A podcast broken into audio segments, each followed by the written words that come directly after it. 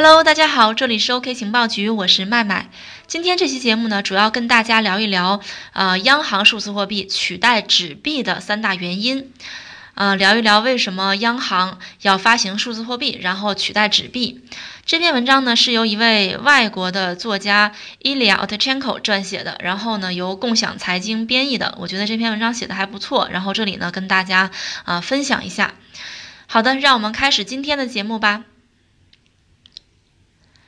有人说数字货币没有意义，因为这个想法呢不值得花时间和精力。有人说数字货币将提高国家的透明度，并帮助打击腐败。还有人说一想到央行数字货币，就立刻看到了一个带头大哥的形象。但无论如何，就目前的情况来看呢，我们还没有创建某种啊央行数字货币的成功模板。我们知道，中国、瑞典、加拿大、新加坡、英国、挪威的央行都在对数字货币进行研究，但这一想法呢，目前只停留在讨论或测试阶段。原因就在于各国央行必须克服一场严重的生存危机，才能创造出一种有效的纸币替代品。一个很好的例子就是乌克兰国家银行副行长在测试乌克兰的呃央行数字货币计划之后发表的声明。他说：“我们的研究不仅为我们提供了实践经验，也为乌克兰央行提出了新的问题，呃，就是央行数字货币这一工具将如何影响支付市场生态系统？用户、供应商和市场参与者对央行数字货币是否有足够的需求？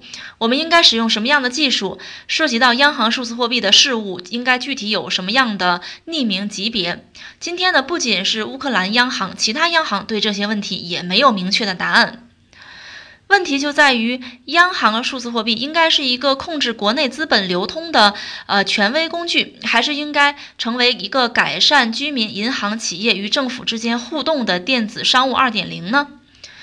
每个国家都将依据创造央行数字货币的目的和向绝对数字货币过渡的方法啊，都在探索这些方法，用自己的方式呢去探索、去回答这些问题，众说纷纭呗。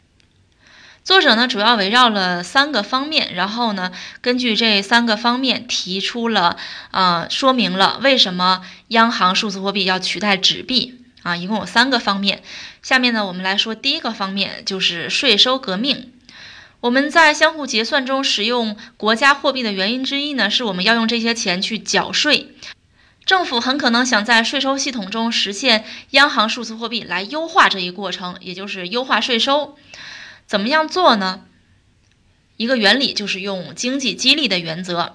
如果以央行数字货币支付，那么国家可以降低税率，用降低税率这种方式呢来激励。另外呢，它并不一定是所有的税收可以从一个具有战略重要性的税收开始，其中支付大部分业务，比如说增值税，在那之后呢，有可能转向其他的间接税，然后是直接税。如果企业认为使用央行数字货币有足够的经济效益，那么可能就会选择使用它。类似的机制呢，也适用于尚未适应使用央行数字货币的税收。假如说，如果公司使用央行数字货币，那么国家可以提供福利。免除某些费用、免税、降低其他税种的税率。当央行数字货币能够呃支付消费税或所得税的时候呢，那么公司将有义务以央行数字货币这种方式去结算，来保持优惠和降低税率。除了商业呢，这个国家的居民也希望使用新货币存储，所以呢，两种货币将暂时同时流通，就是所谓的双金属主义。呃，政府可以采用固定汇率或浮动汇率。最可能情况呢，是一开始纸币和数字货币是一比一的平价，但随后呢，这个评价就会被改正。这一修正呢，在一定程度上可以与中国央行制定人民币对美元汇率的做法相比较。呃，这是一种比较理想的方式，就是说温和的过渡到一种新的货币。第二种方法呢，是在频繁冲击的情况下使用。如果在这种情况下呢，国家不转向浮动汇率，那么就会出现一个巨大的实际汇率黑市，就好比委内瑞拉。最终呢，政府将努力的淘汰旧货币，并刺激新货币的使用。之前呢，一些国家也以类似的方式放弃白银，转而采用金本位。那么，为什么政府要这样做呢？就是为什么政府要呃用央行数字货币来进行税收革命呢？作者认为呢，一个原因就是税收自动化。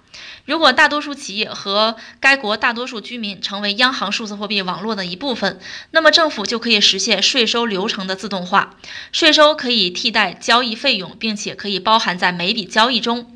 这会让整个国家的商业变得透明，政府能够看到每笔交易的收入来源，迅速没收资金或者阻止一些行动。反过来呢，企业和个人在接入到央行数字货币的系统中呢，与国家的交互被最小化，并且由于交叉观察，腐败成分就减少了。所以呢，这里有三个结果：第一个呢是透明的乌托邦，一个非常理想的反腐状态；第二个呢是完全国家控制的反乌托邦；第三个呢是一个可以正常运作但不会被广泛使用的系统。第一个和第三个结果是相关的，问题是政府是否想继续改善其他的数字货币？这是呃央行数字货币取代纸币的第一个原因，就是用于呃改革税收。接下来呢，我们来说一说第二个方面。第二个方面是数字面值。经济史不仅是关于货币的永恒贬值，而且还是关于新货币的永恒出现。各国都在不断推出一种新货币，希望它呢比以前的货币更好。换句话说，他们只是试着忘记过去的失败，然后继续前进。我们来说一个案例，就是一九二五年到一九四六年的时候呢，匈牙利的货币单位是彭格，它面临着历史上最可怕的恶性通货膨胀。一九四五年的时候呢，一美元兑一千三百二十彭格，但是不到一年的时间内呢，一美元就可以兑换四百多亿彭格。在那之后呢，匈牙利的新货币福林就被引入了，并且沿用到今天。值得注意的是，新的国家货币呢，并不是过去的遗留物，它们甚至出现在我们的时代。最近的一个例子就是二零一八年委内瑞拉推出的主权玻利瓦尔。如果我们更进一步用央行数字货币取代国家货币，并不一定是在恶性通胀之后啊，情况会怎么样呢？委内瑞拉就走上了这条路，将新创建的主权货币玻利瓦尔与石油币挂钩。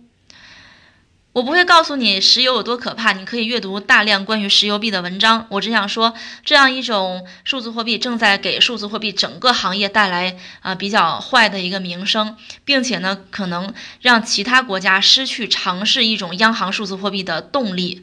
就是说，它失败了，造成的后果很严重，可能呢，啊，其他的国家就没有信心去尝试央行数字货币了。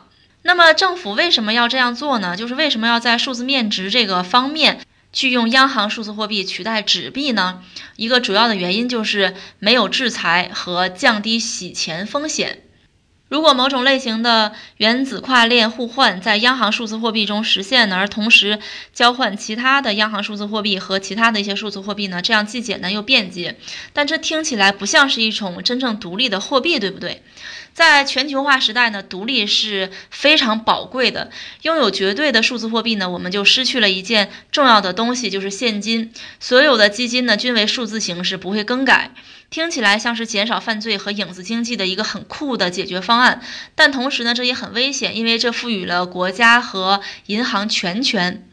集中的数字货币引发了许多关于人们资金的隐私、安全和多样化的问题。另外呢，农村和偏远地区的居民没有银行存款，也没有钱。当然，你可以创建一个 M-Pesa，啊，这是肯尼亚的一个最强的支付电子支付方式。用这样的一个方式呢，呃，作为替代，这种基于移动电话的转账，允许无银行账户的人进行不同的交易。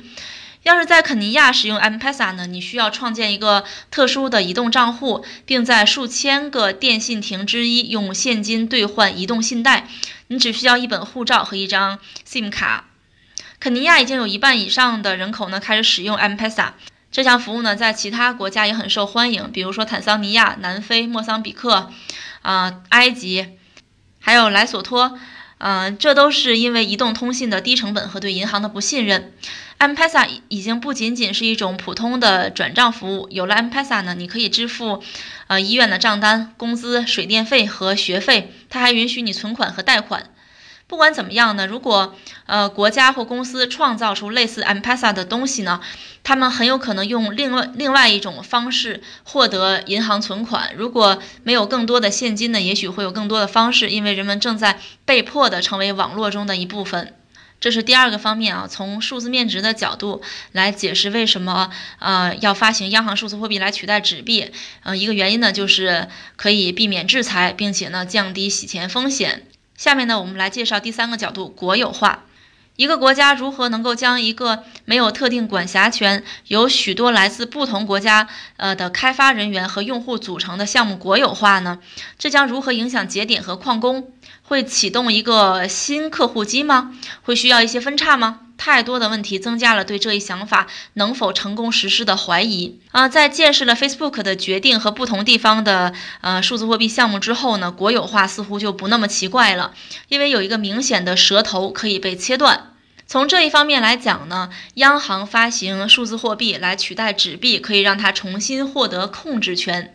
每个政府都有一个用来为任何行为辩护的妙语，就是国家安全利益。如果一家公司敢于通过创造自己的货币与国家竞争，那么政府就可以为了国家安全利益而迅速的与竞争对手进行交易。